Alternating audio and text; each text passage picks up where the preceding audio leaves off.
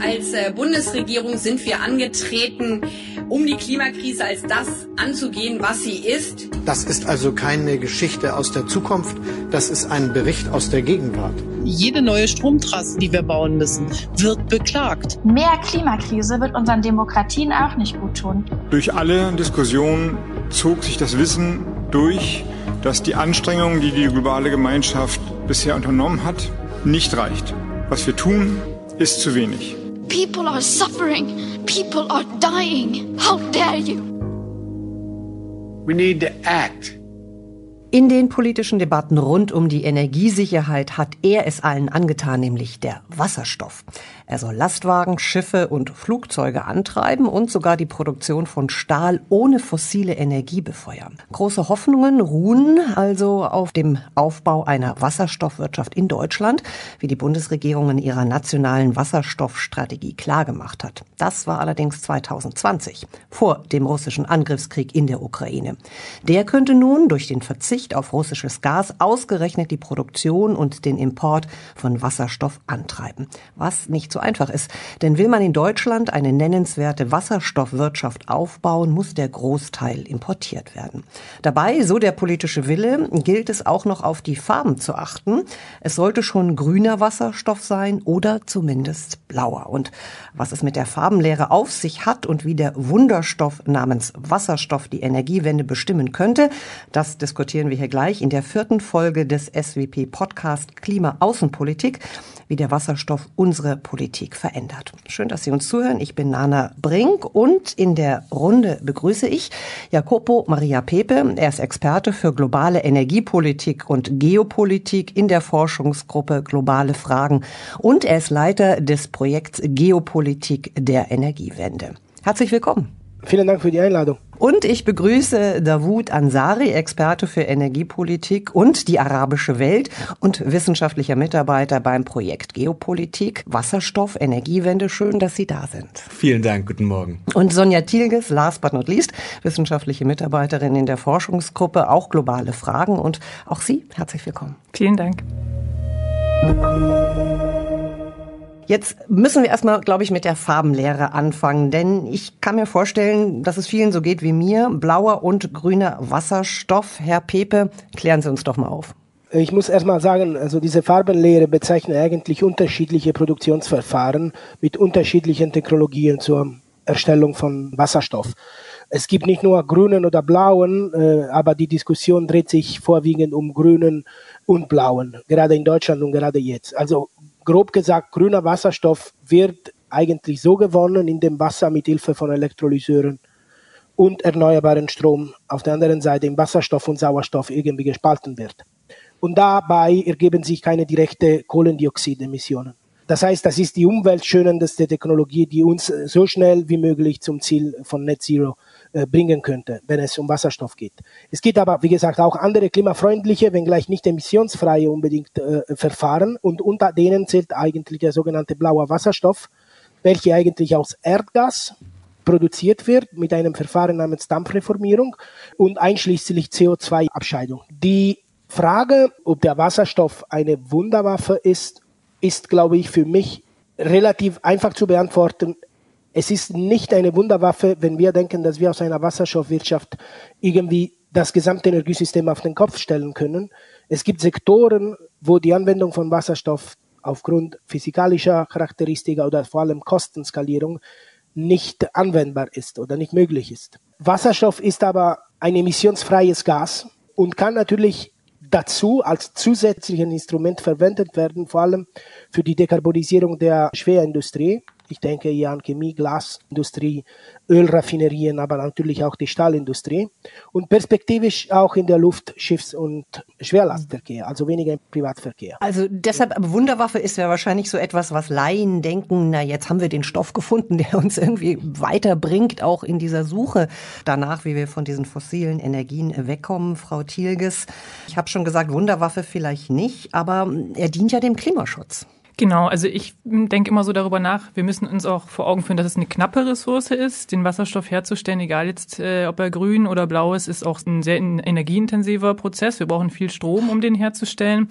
Und äh, mit diesem Strom, vor allem wenn es grüner Strom ist, müssen wir natürlich sparsam umgehen. Also das ist für mich so der erste Punkt. Wir sollten jetzt nicht denken, dass es in der breiten Masse können wir das jetzt einfach anwenden und dann haben wir das Problem gelöst. Also so, dass man eine ganze Lkw-Flotte jetzt plötzlich irgendwie mit Wasserstoff betreiben kann, ist so ein Wunschtraum, nicht? Man könnte es machen. Man könnte auch PKWs theoretisch in der Verbindung CO2 und Wasserstoff könnte man zum Beispiel E-Fuels herstellen und die PKWs so betreiben. Aber die erste Wahl ist dann immer die Elektrifizierung. Das ist einfach die direktere Nutzung. Da geht nicht so viel Energie bei der Umwandlung verloren.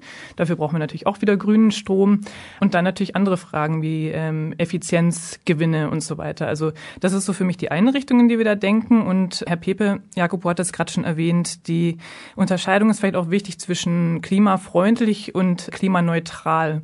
Also klimaneutral ist dann die Idee, dass alle Emissionen, die wir ausstoßen, an anderer Stelle durch negative Emissionen wieder kompensiert werden müssen, damit wir quasi auf ein, auf ein Nullniveau kommen kommen.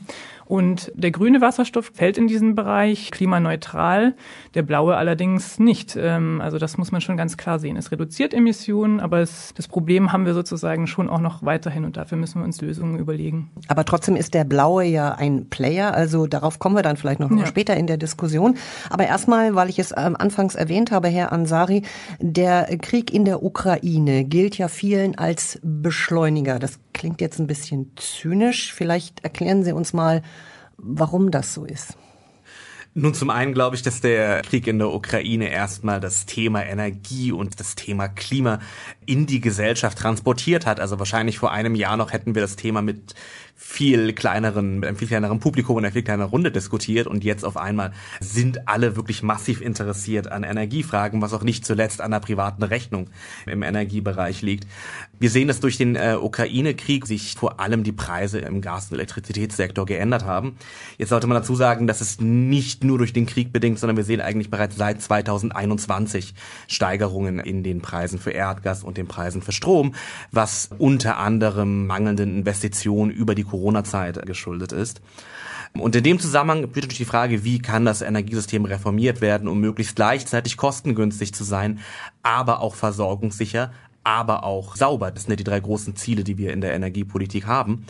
Und da natürlich die Frage, wie kann Wasserstoff uns konkret helfen? Eine große Sache, die der Ukraine-Krieg durchaus verändert hat, ist, dass das gesamte Paradigma, unter dem wir Energie anschauen, sich jetzt wahrscheinlich zunehmend ändert. Europa hat ganz allgemein und gerade Deutschland über die letzten Jahrzehnte alles auf das Paradigma Effizienz und Kostensenkung gesetzt. Nach dem berühmten Werbeslogan Geiz ist geil. Das ist, was die, den Energiesektor angeleitet hat. Und das ist jetzt nicht mehr der Fall. Durch das Problem mit Russland ist aufgefallen, nein, die Versorgungssicherheit ist wieder eine relevante Variable. Und es kann nicht mehr nur um Effizienz gehen, sondern es müssen Redundanzen eingebaut werden. Genauso wie fehlende Redundanzen im Bahnsektor dazu führen, dass die Bahn zu spät kommt in Deutschland, führen fehlende Redundanzen im Energiesektor dazu, dass wir Versorgungs- unter Umständen auch Kostenprobleme haben. Und genau die sollen im Wasserstoff jetzt möglichst vermieden werden durch intelligente Diversifizierung. Dann stellt sich ja die Frage daran anknüpfend, Herr Pepe, ja, welche Rolle soll denn dann der Wasserstoff in Deutschland spielen, wenn wir die Klimaneutralität so oben anstellen?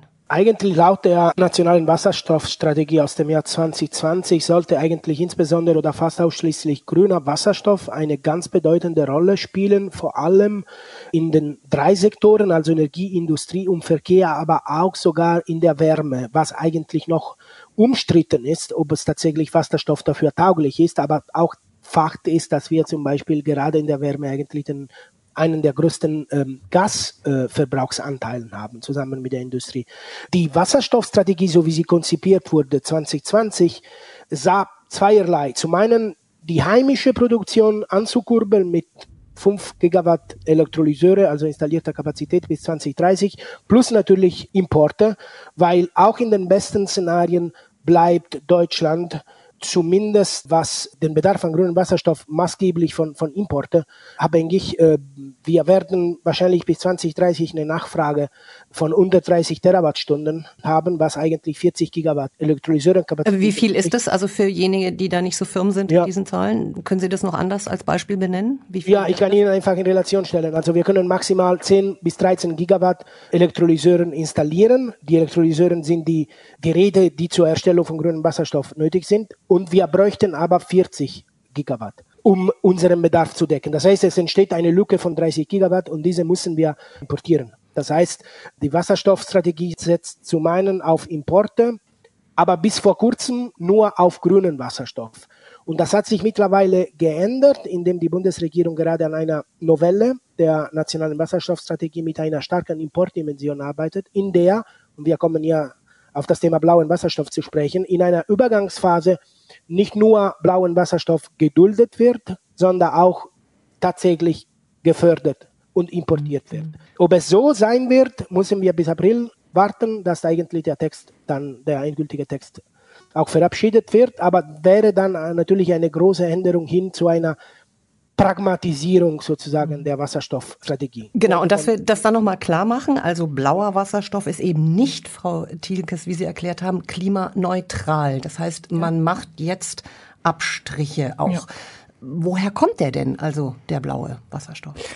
Der blaue Wasserstoff kann im Grunde genommen aus allen Ländern kommen, die selber Erdgas produzieren. Ähm, für solche Länder ist es grundsätzlich natürlich auch attraktiv, ja, ihr Erdgas in blauen Wasserstoff umzuwandeln und zusätzlich oder anstelle von Erdgasexporten eben auch blauen Wasserstoff zu exportieren.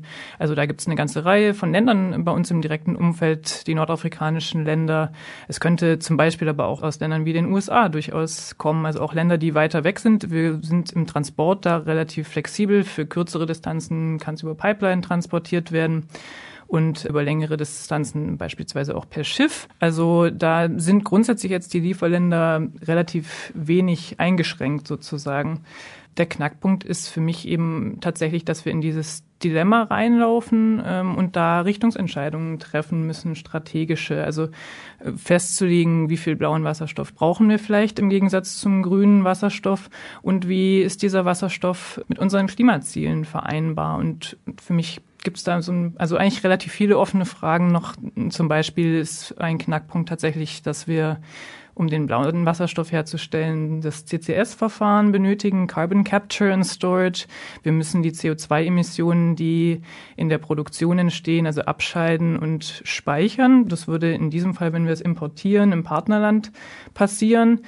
Noch ist CCS äh, als Verfahren, aber also die Speicherung ist das ja nochmal für die Speicherung genau. Also wir fangen es ein ähm, in der Produktion und speichern es dann normalerweise im Untergrund, äh, beispielsweise in ehemaligen ähm, Gaslagerstätten, die schon ausgebeutet sind. Man weiß schon relativ viel über dieses Verfahren, aber es ist keineswegs eins, was schon üblicherweise großskalig verfügbar ist und schon gar nicht in vielen der Partnerländer, die jetzt gerade zur Debatte stehen. Es wird überall ausprobiert, aber es ist immer noch ein neues Verfahren. Es ist auch ein sehr teures Verfahren. Da bin ich wieder bei diesem Kostenpunkt, den ich vorhin schon gemacht habe. Und im Grunde müssen wir mm, Wege finden, wie wir dann auch zuverlässig garantieren können, dass es in den Partnerländern ja vernünftig abgespalten und gespeichert wird. Also jetzt ist es noch kein zuverlässiges Verfahren. Wir können nicht 100 Prozent der Emissionen abspalten und speichern. Das heißt, es werden immer bei der blauen Wasserstoffproduktion Emissionen entstehen. Zu einem gewissen Grad exportieren wir also unser Klimaproblem ein bisschen. Wir haben für unsere eigene Industrie oder für den Verkehrssektor, wo auch immer wir den einsetzen wollen, die Emissionen sicher reduziert, wenn wir vorher ähm, direkt fossile Ressourcen genutzt hätten. Aber in den Partnerländern entstehen natürlich unter Umständen mehr Emissionen, das muss man schon so sehen. Das erinnert mich so ein bisschen an das Müllproblem, nicht? Also wir haben das alles schön getrennt und dann irgendwie verklappen wir es in irgendwelchen Meeren, die uns das irgendwie abkaufen. Genau, diskutieren wir doch mal die Pros und Cons, Herr Ansari. Was ist denn vielleicht für Produzenten vom blauen Wasserstoff interessant, das uns zu liefern, bevor wir dann auf die Situation hier kommen? Also zunächst muss ich dazu sagen, ich stehe wahrscheinlich dem gesamten Thema blauer Wasserstoff etwas weniger kritisch äh, mhm. entgegen als äh, meine Vorrednerin. Selbstverständlich sehe ich auch, dass eindeutige technische Schwierigkeiten weiterhin bestehen. Und natürlich muss man in dem Zusammenhang sich auch ganz klar sein, es handelt sich nicht um eine klimaneutrale, sondern wirklich um eine klimafreundliche Technologie. Wobei ich aber einwenden würde, das bereits ist schon extrem viel wert. Im Grunde genommen muss es uns gerade darum gehen, pragmatische Klimaschutzstrategien zu entwickeln, die sich nicht zwingend nur auf die bestmögliche aller Welten konzentrieren, sondern vielleicht auch einfach darauf, den Status quo zu verbessern.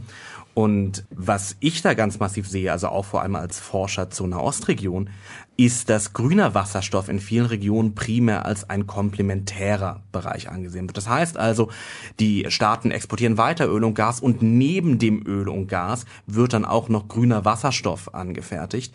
Das heißt also, man könnte jetzt äh, argumentieren, dass der wirkliche CO2-Vermeidungseffekt, der durch grünen Wasserstoff entsteht, eigentlich sehr gering ist. Also er würde nur dann entstehen, wenn durch den grünen Wasserstoff auch wirklich weniger Öl und Gas produziert und verbraucht werden würde. Wenn der aber einfach woanders hinwandert und woanders verbraucht wird, dann ist da kein großer Klimaeffekt. Wohingegen bei blauem Wasserstoff bei blauem Wasserstoff wird Erdgas, das ansonsten verbrannt werden würde, möglichst klimafreundlich in Wasserstoff umgewandelt und damit bietet er eine Nachnutzungsperspektive für Erdgas. Das heißt also erstens, CO2-Emissionen werden aktiv vermieden und zweitens, das größte Problem, das wir im internationalen Klimaschutz sehen, das ist die große Frage, was passiert langfristig mit den Exporteuren fossiler Brennstoffe? Ein Land wie Deutschland hat eigentlich, und deswegen ist die Diskussion hier so interessant, eigentlich eine vergleichsweise leichte Rolle im Klimaschutz, denn hier geht es im Vergleich nur darum, die Nachfrageseite zu dekarbonisieren. Deutschland ist ein Energieimporter. Wenn wir jetzt über Energieexporteure reden, dann reden wir über Länder, deren gesamte Wirtschaft maßgeblich von fossilen Brennstoffen abhängt. Das sind mächtige Akteure, das sind Akteure, die genauso wie Deutschland oder jedes andere Land auch ein Recht auf ihre Wirtschaft haben, auch ein Recht darauf haben, sich zu entwickeln. Und wie diese Länder mit der Transformation umgehen, das ist ein massives Problem, bei dem blauer Wasserstoff zumindest helfen kann. Das würde ich gerne auch noch ein bisschen ausführlicher diskutieren, aber noch einmal ganz zurück zu Ihnen, Herr Pepe, weil Sie auch die Wasserstoffstrategie der Bundesregierung angesprochen haben. Wie sollte sich denn Deutschland pragmatisch verhalten? Wir haben jetzt das Problem gehört, vielleicht verlagern wir ja Probleme von Klimaschutz in andere Länder. Wie sollte sich Deutschland da verhalten? Sollte es pragmatisch vorgehen und sagen, ja, blauer Wasserstoff kann uns helfen als Brücke? Auf jeden Fall. Also ich sehe auch ein, so wie Sonja, dass es eigentlich nicht das Optimum ist im Sinne der Klimapolitik, ist aber ein Anfang und vor allem es ermöglicht uns schneller, als wir uns denken können, einen Wasserstoffmarkt hochzufahren. Weil im Falle von grünem Wasserstoff haben wir gar keinen Markt, weder Angebot noch Nachfrage. Bei blauem Wasserstoff könnte man den Markt aufgrund des Gasmarktes, der bereits besteht, aufgrund der Infrastruktur viel schneller Handelsbeziehungen aufbauen oder weiterentwickeln. Und das war übrigens, was man eigentlich in Deutschland mit Russland machen wollte. Das war eigentlich das Ziel. Nach dem Gas kommt der Wasserstoff aus Russland. Also, das heißt, ich finde, im Sinne eines schnellen Marktdurchlauf und einer nur für die Transition, und da muss er natürlich festlegen, bis wann, das ist natürlich richtig. Vielleicht flexibel natürlich, bis wann wir eigentlich bereit sind, blauen Wasserstoff zu importieren und zu fördern. Aber gerade in unserem Sinne, dass wir erstmal wirklich anfangen müssen, Wasserstoff Lieferketten, Wasserstoffwertschöpfung zu sehen und Handel zu haben, dann ist blauer Wasserstoff eigentlich nochmal für eine Übergangszeit sicherlich natürlich eine wichtige Option, die wir uns nicht versperren sollen. Genau, um auch nochmal da einzuhaken. Grundsätzlich bin ich da natürlich auch für einen gewissen Pragmatismus offen. Aus klimapolitischer Perspektive ist die Antwort halt immer relativ klar. Also genau wie Jakob gerade vorschlägt, wir brauchen, wenn wir es als Brückenlösung verstehen, ein Enddatum. Das wäre aus klimapolitischer Perspektive ein ganz wichtiger Punkt. Und wir müssen damit umgehen, dass wir erstmal Anreize setzen für weitere Investitionen in Erdgas und natürlich dann in dem Zusammenhang auch in blauen Wasserstoff in einer Zeit, wo eigentlich die internationale Gemeinschaft sich darauf geeinigt hat, wir müssen Investitionen, Investitionsströme weglenken von den fossilen Energien. Also damit müssen wir einfach aus klimapolitischer Sicht umgehen. Und das ist sicherlich gibt es eben einen Interessenkonflikt und auch, das hat natürlich geopolitische Aspekte. Dawud hat es gerade schon erwähnt, die wir alle in Betracht ziehen müssen und letztlich abwägen müssen, welche Punkte sind uns da am wichtigsten und was brauchen wir vielleicht auch für die Versorgungssicherheit und was für Abstriche sind wir da bereit zu machen. Aber klar, die Frage nach dem gebotenen, nötigen Pragmatismus sicherlich auch. Wenn ich, wenn, wenn, ja, ich, natürlich, absolut. Mhm. wenn ich vielleicht direkt nochmal, weil dieses, dieses spannende Wort Brückentechnologie fällt.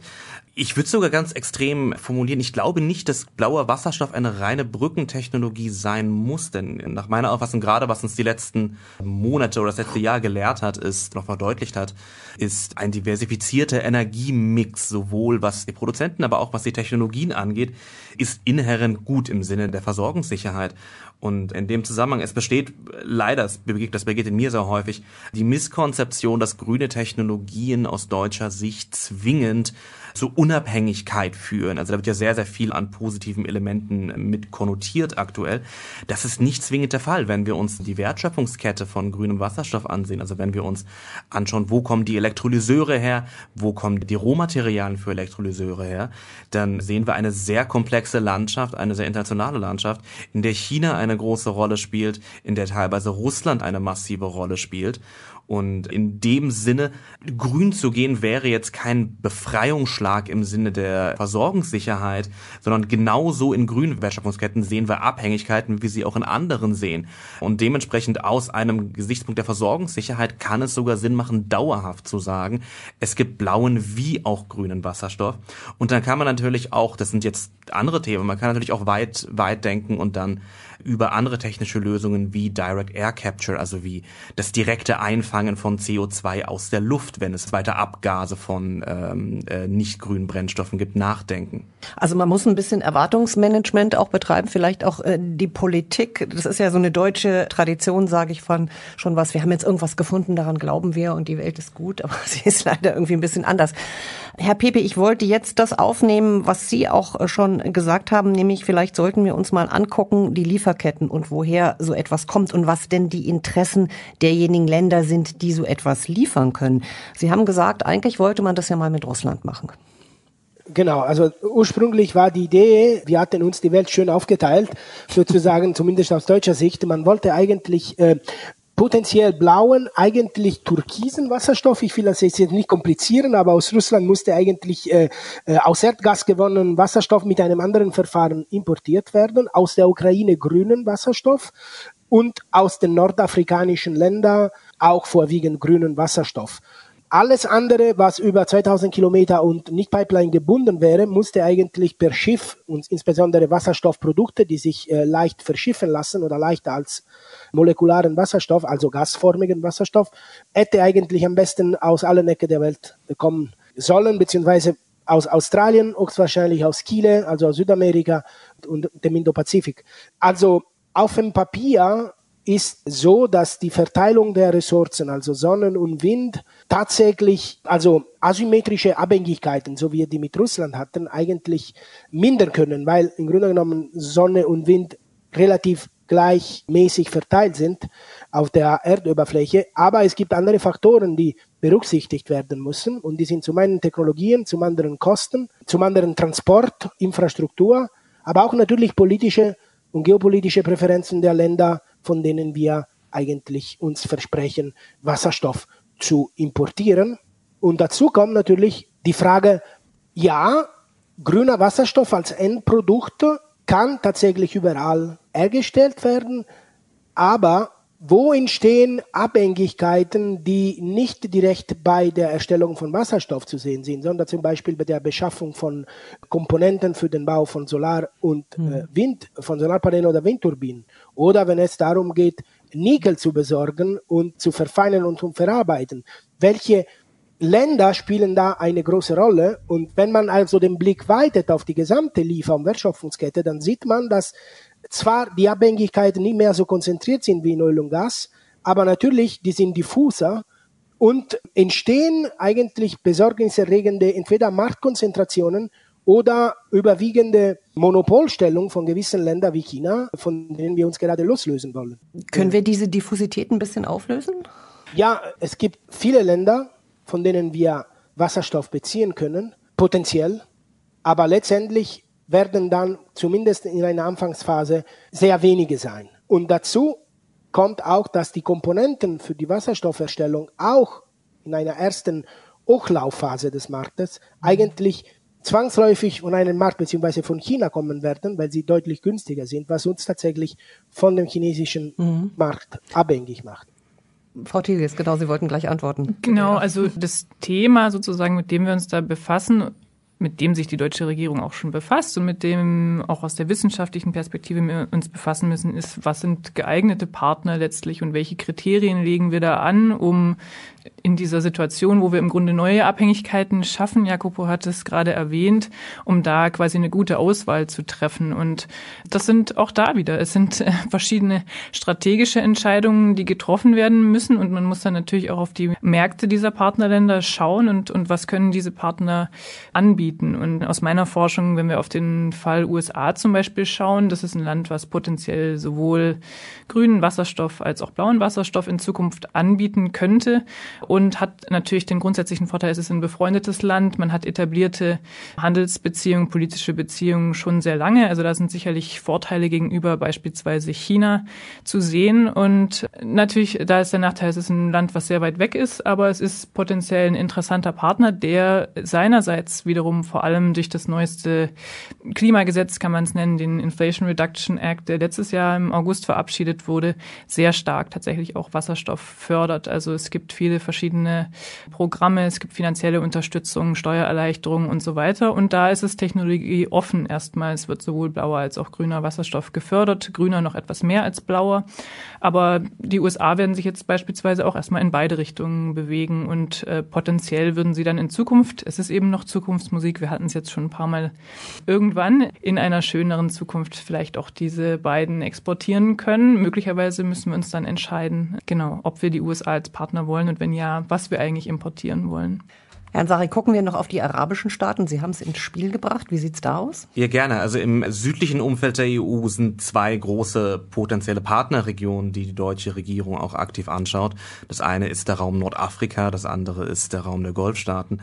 Vor allem Nordafrika ist tendenziell im Fokus der aktuellen Bestrebungen, äh, insbesondere Marokko und teilweise auch Algerien man sagen muss, Deutschland ist vor allem in Marokko und Tunesien ambitioniert. In Algerien ist momentan vor allem Italien unterwegs. Potenziell liegen die dann natürlich sehr wörtlich nahe als äh, mögliche Exporteure. Was schon sehr wichtig ist, worüber wir noch nicht wirklich gesprochen haben, ist, dass der Transport von Wasserstoff tendenziell komplexer und damit auch teurer ist als der Transport von, von Flüssiggas. Und das heißt, dass gerade im, äh, im Wasserstoff Pipelines noch mehr vorzuziehen sind als Schiffslieferungen. Dementsprechend natürlich liegt in Nordafrika eigentlich sehr nahe. Das Problem dabei ist aber, dass erstens sich Nordafrika als diplomatisch sehr komplex gestaltet, Algerien ist ganz allgemein etwas geschlossener und Tunesien befindet sich aktuell auch im Umbruch von Libyen gar nicht erst zu sprechen. Und es ist hier natürlich die große Gefahr, dass sich das, was damals 2010 schon mit dem Desert Tech Projekt als die die halbe Wüste von deutschen Ingenieuren mit Solarpanels zugestellt werden sollte, dass sich genau dieser Fehlschlag wiederholt. Das andere sind die Golfstaaten, die ja auch über das letzte Jahr sehr viel in den Medien waren, aufgrund der Bestrebungen, Flüssiggaslieferungen, aber auch Wasserstoff zu akquirieren.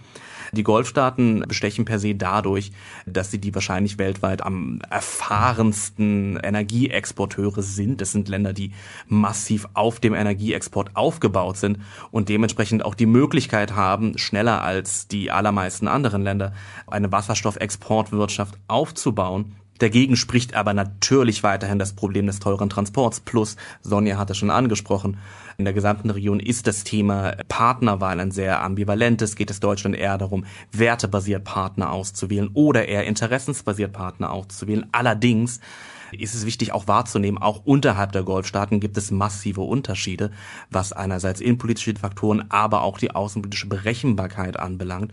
Und auch hier kann Deutschland durch intelligente Entscheidungen mögliche Beschaffungsrisiken aktiv abbauen.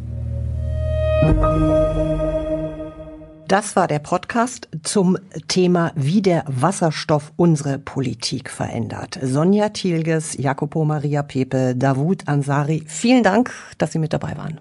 Vielen Dank. Vielen Dank. Und Ihnen, liebe Hörerinnen und Hörer, vielen Dank fürs Zuhören. Weiterführende Literatur zum Thema finden Sie wie immer in den Show Notes zu dieser Podcast-Folge. Und Sie können natürlich den SWP-Podcast auch abonnieren auf den bekannten Plattformen. Und alle Informationen über neue Folgen gibt's natürlich auf Facebook, Twitter und auf unserer Website. Ich bin Anna Brink und ich freue mich auf das nächste Mal.